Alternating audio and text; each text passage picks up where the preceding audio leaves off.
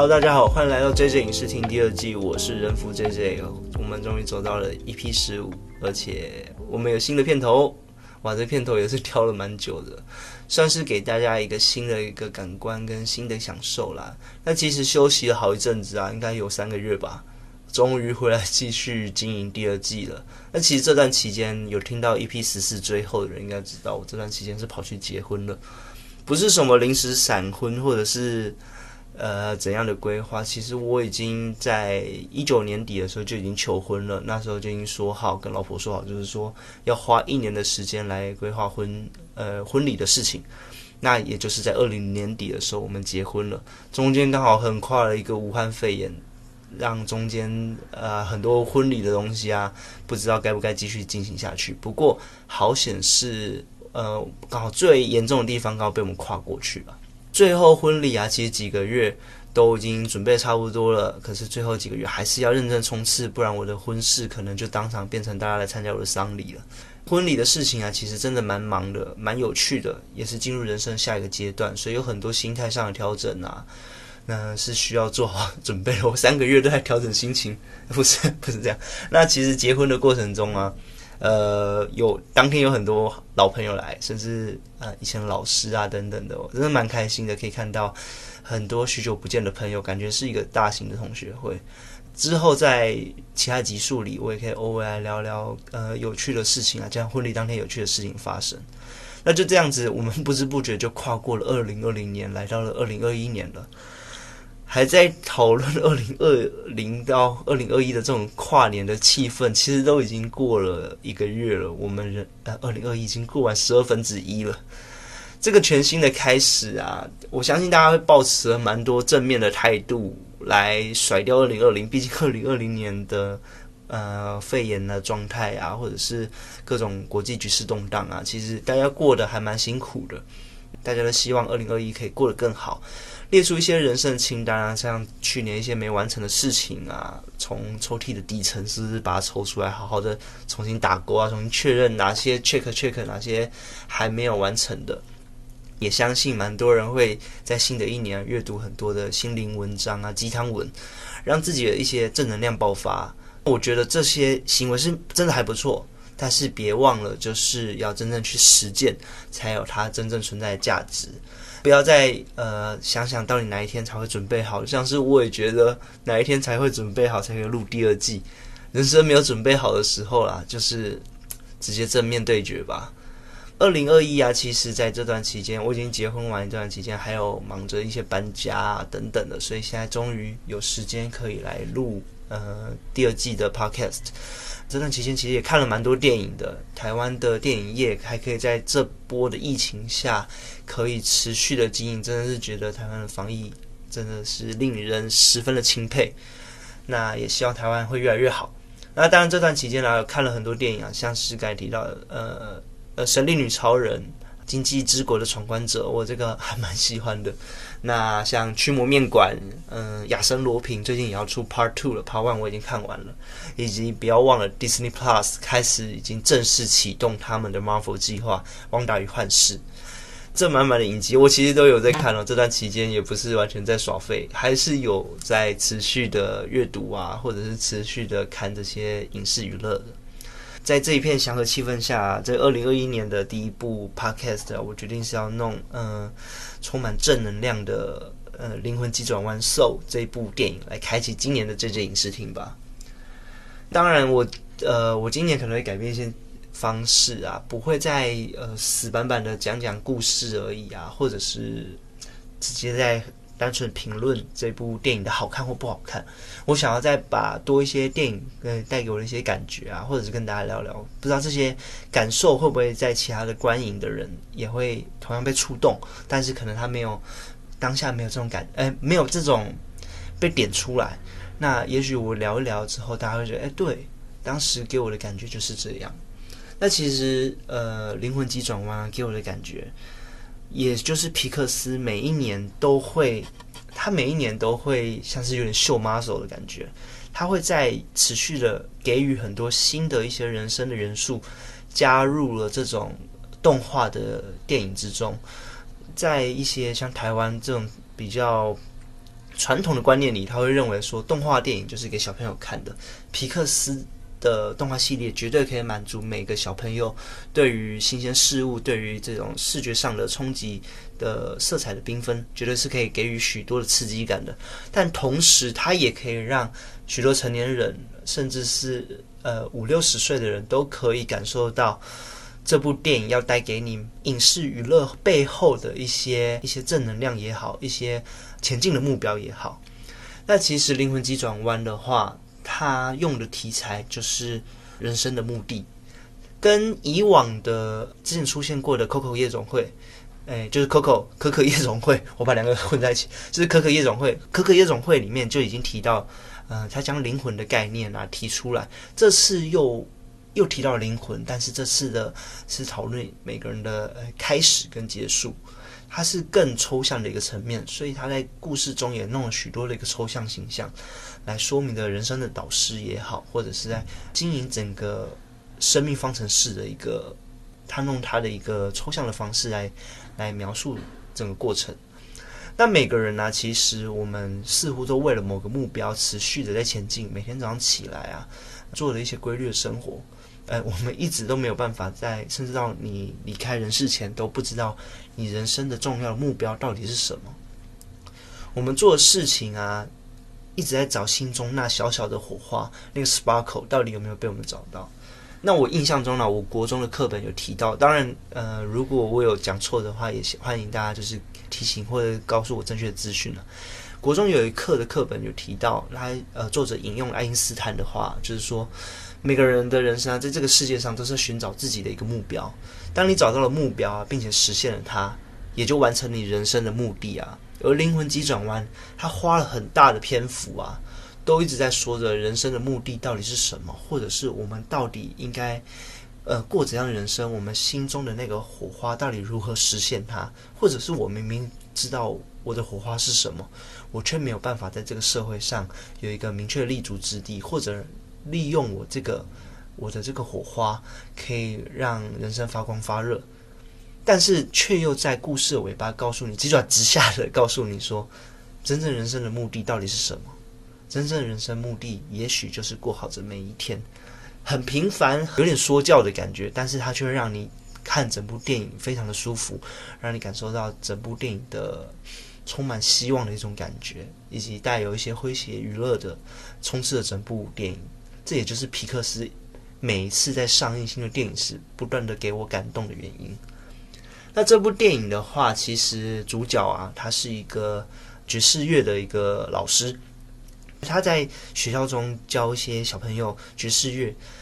他认为就是说，他爵士乐就是他影响他人生很大一半的，算是他人生中的一个生命方向。他把人生的一切都奉献在爵士乐上，他甚至觉得他可以因为爵士乐而付出自己的所有。那爵士乐其实，在西方文化中啊，其实就是所谓的灵魂乐啊。那其实我在第一次接触，哦，我其实蛮喜欢爵士乐的。虽然我不像，我毕竟我们是影视频道，对音乐的赏析可能没有其他的专家来那么厉害。但是其实爵士乐第一次让我感受到。震撼其实是我高中的时候，因为高中的时候班班上有个同学啊，他就是在音乐课的时候直接表演爵士钢琴，我当场吓傻。这个同学真的太屌了，他当场就是秀一段 freestyle 的一个爵士钢琴啊。那当然，在呃我们之前看过的一部电影叫《拉拉链》啊，就是《越来越爱你》里面，他也是拼命的讲爵士乐。那爵士乐的一个台上的表演，互相的配合，爵士乐的萨克斯风或钢琴也好，或者是唱歌也好，这是互相的配合之下，又像是互相的竞争。其实，在拉拉链里面，男主角有讲了，就是仿佛在台上都可以看到彼此间的争斗，争甚至因为爵士乐都有人因此而开枪。就是大家有兴趣也可以把拉拉链再翻出来来看。最近王菲也上爵士乐，也就是这种灵魂乐。再配合到《灵魂急转弯》这部电影的标题，同时将两个灵魂的东西融会贯通，呃，我会觉得他把爵士乐的灵魂的这种概念，会更升华到到了更进阶的一种程度。那同时也把灵魂这种抽象的东西弄了一个很具象化的爵士乐，我们可能呃熟知，我们可以用五官所感受到的做了一个结合。因此，爵士乐跟灵魂的关联性串上了之后，我们就对灵魂这个概念不会再是那么的抽象跟陌生。那再来的话，它其实其中呃提到了一些生命的起源以及结束。它并不会弄传统的一些宗教，并不是说基督教或者是佛教或者是道教等等的形象来呈现，而是弄一些有趣的线条、有趣的一些很抽象的一个逻辑的一些概念。在大家诞生成灵魂前的时候，都需要经过一些导师的训练。那些导师的形象呢，都是一些呃透明或者是说半透明光线的一种呈现。用线条的几何，那每一个导师都叫一样的名字。那当然也有专门呃负责整个制度的，也是有自己的名字，那有自己的个性，但是它都并没有个实体的一个形象，又让这个灵魂的概念变得更加有点模糊、朦胧，跟一些有点浪漫的感觉。其中这个故事中有几段，我觉得都蛮印象深刻的桥段，就是我们其实都一直在追求自己在生命中的地位，就跟。呃，汲汲营营，汲汲营营于，哇，重录新的一集，一直吃螺丝，就是像汲汲营营于社会上的一个主角一样啊。他一直想要在历史上留名啊，他是认为自己，呃，爵士钢琴就是自己的强项，他一直想要证明自己心中的那股灵感的火花就是爵士钢琴，但是他忘记了体会生命中最美好的那几个时刻啊。用另外观点，他看到的是一个全新的生命。呃，徜徉在他平常就呃往返的这种脏乱的纽约街道之中啊，他反而发现这个全新的生命，呃，匍匐在地铁站所吹起的风啊，感受到领带拉扯自己的脖子啊，或者是甚至自己的帽檐被吹拂着波动着啊，或者是呃坐在街角看着那个桃花心木的种子啊，大家不知道桃花心木是什么，也就是嗯一种它的果实啊，会像是螺旋桨的叶片，它在成熟之后的种子落下就会有。这种不可思议的一种方式旋转的飘下，伸出了双手，然后接触，呃，接住了这个种子的这种感觉，是每一个生命的一个感动。那其实这些的生命的感动都是微乎其微。也许我们每天上班的过程中啊，路边经过的一棵树也好，或者是一朵云也好，它其实都可以以不同的角度、以不同观点来体验它。那生命的这每一刻啊，都是稍纵即逝的。就像主角可能一直很很想要努力的，呃，表现出自己其实可以在社会上有着一席之地的重要性，但是也许在下一瞬间，他的生命就是这样稍纵即逝的消失了。所以，我们更应该好好把握的，不是在于我们所追求的功名，我们并不是追求这些。而是我们应该追求的是，是不是今天有认真的过好每一天？你有没有虚度了自己的生命？你呃，大家都是在每一刻都是如此的珍惜。那我们有没有体验过自己，或者是好好的静下心来，好好体会生命中的每一刻，每一个美好的当下？它才是皮克斯这部电影一直要告诉我们的东西。也许我们都很忙碌，没错，但是也许我们可以。静下来，泡一杯咖啡，好好的读一本书，好好的看一部电影，好好的听一首音乐，好好的感受一下周边的朋友，感受一下家人，呃，给家人一个拥抱，来享受生命中的每一个美好的当下。因为这个美好的当下，我们永远不知道下一秒的时候，它会是怎样的一个变化。那皮克斯不同于之前的《可可夜总会》，我们刚才提到了《可可夜总会》，它是在描述了墨西哥亡灵节啊，它融合了灵魂啊以及记忆的一些概念啊，它将这些比较严肃又比较震惊的议题啊，给它描绘的这种很可爱、很温柔的感觉。那同样啊，这次采取的就是这种一样是指生与死的生命的开始与结束，他弄这种比较温柔的视野。没有非常激昂澎湃的呃刺激呀，或者是很洒狗血的剧情，而是一种呃仿佛我们生命中每天都遇到的事情，也有仿佛我们可能周遭朋友就会，可能隔一天大家的稍纵即逝就不见了，来说明一个生命的开始跟结束。那我会觉得他这样的描述，哎，他这样的运用方式是非常的，嗯，让人眼眼睛为之一亮。虽然有人说这次的呃议题啦，就是这次皮克斯所所描绘的这个故事，并不如之前其他作品来的浓烈，但我觉得这次刻意的把故事弄得纤柔跟细腻，也是为了让大家体验生命中的每一个美好的当下。那我给他的评分呢，就是九个 sparkle。那其实里面一直提到，你在诞生之前，你的灵魂会学习了每一个重要的一个事项。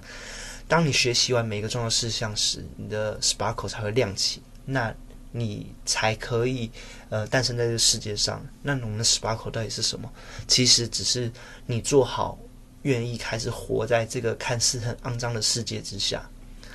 肮脏事件，这不是一个批评。如果大家有看过《芥雅人的王牌大律师》，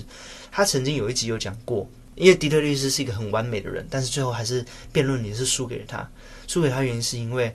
享受的是这个肮脏的当下，他享受的是人类的不完美，他享受的是大家的呃大家的瑕疵。因为他接受大家的瑕疵，所以他才了解底层的大家真正需要是什么。所以，当你真正的接受了整个环境，整个接受了整个，嗯，就像就像新的生命接受了纽约地铁的一个肮脏也好，他每一刻都觉得是值得珍惜，以及充满好奇的。你做好了活着的准备，你才有诞生在这个世界上的价值。那当你已经对这个人生感到没有动力，但你的动力追求的是一个你。根本看不到的东西的话，那也许人生价值也就仅止于此了。而最后啊，也许还在听着我 podcast 的朋友啊，大家其实都事业有成啊，在社会上占有一席之地啊，甚至已经接近了一些财富自由啊。最近是不是太激烈的 all in 了？但是也别忘了，也许我们偶尔慢下脚步啊，深呼吸，看看自己的周遭，或是放空个一两天啊。去我们很久没去的地方，或者是我们常常去的老地方，我们停下脚步看一下，感受这种很久没有体验过的人生啊，会比起我们汲汲营营于这些事物啊，工作上的事物会更加重要。我常常也会聊，工作跟生活其实是天平的两端。我们常常为了工作而认为生活不重要，但是这个天平失衡之后，我们的。的人生其实才会变得更加的不健康，所以在工作之余，大家也记得要认真的生活。那我们该追求的啊，不是成为某种名留青史的伟人，而是我们必须做好准备，呃，认真的活在每一个当下，认真的活在每一秒钟。那 J J 影视厅的 EP 十五，我们就到这里啦，拜噗。